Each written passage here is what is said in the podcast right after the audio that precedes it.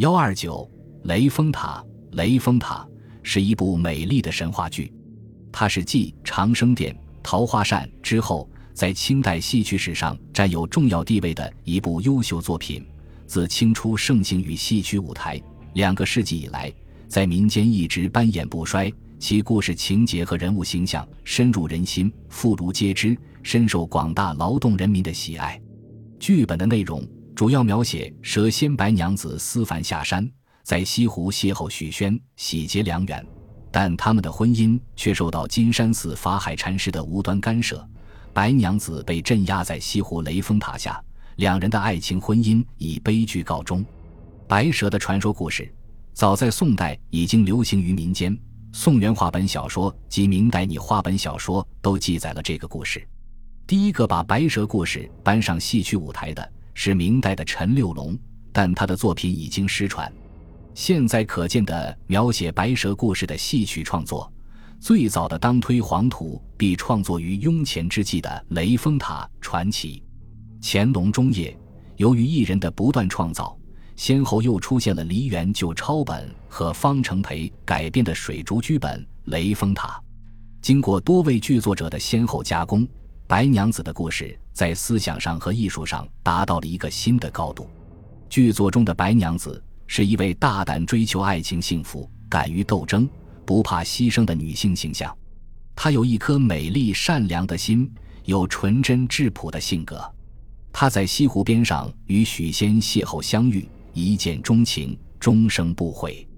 她对许仙的感情完全是一种忘我无私的情感。为了救助自己挚爱的人，他可以冒生命危险到仙山盗取灵芝；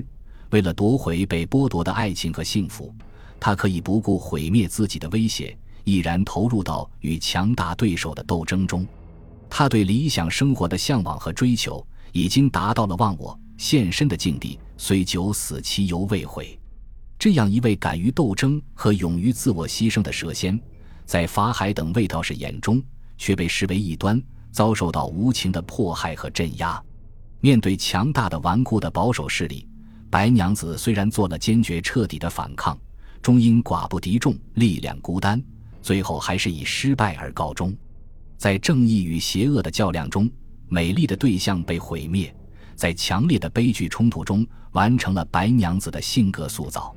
在她身上，寄托着广大劳动人民对美好生活的无限向往，对纯真感情的肯定。他的追求及反抗精神，赢得了人们的普遍赞誉。他的命运悲剧，得到了观众的深切同情，同时也激起人们战胜邪恶势力的决心和斗志。许仙这个形象，则是一个典型的患得患失、左右摇摆不定的小市民形象。他爱白娘子。但又担心白娘子会加害于己，对白娘子的异端行为非常恐惧。一方面，他感到白娘子能满足自己的感情需要，是个亲密的伴侣；另一方面，他觉得白娘子不同寻常的举止，时刻会威胁到自己的正常生活，是个危险的伴侣。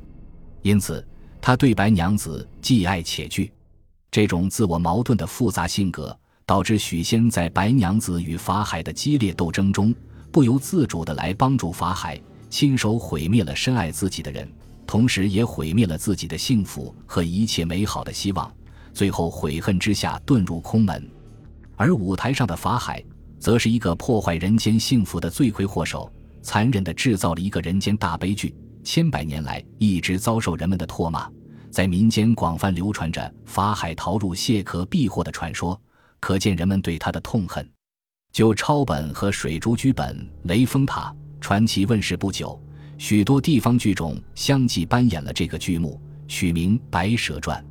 经过广大民间艺人的加工和改造，地方戏《白蛇传》在思想上更加健康深刻，在艺术上更加完整丰富。较之前代《西厢记》《牡丹亭》等充满浪漫主义精神的剧作。该剧所塑造的悲剧主人公，其无比鲜明的思想性格，尤为广大劳动人民所喜爱和接受。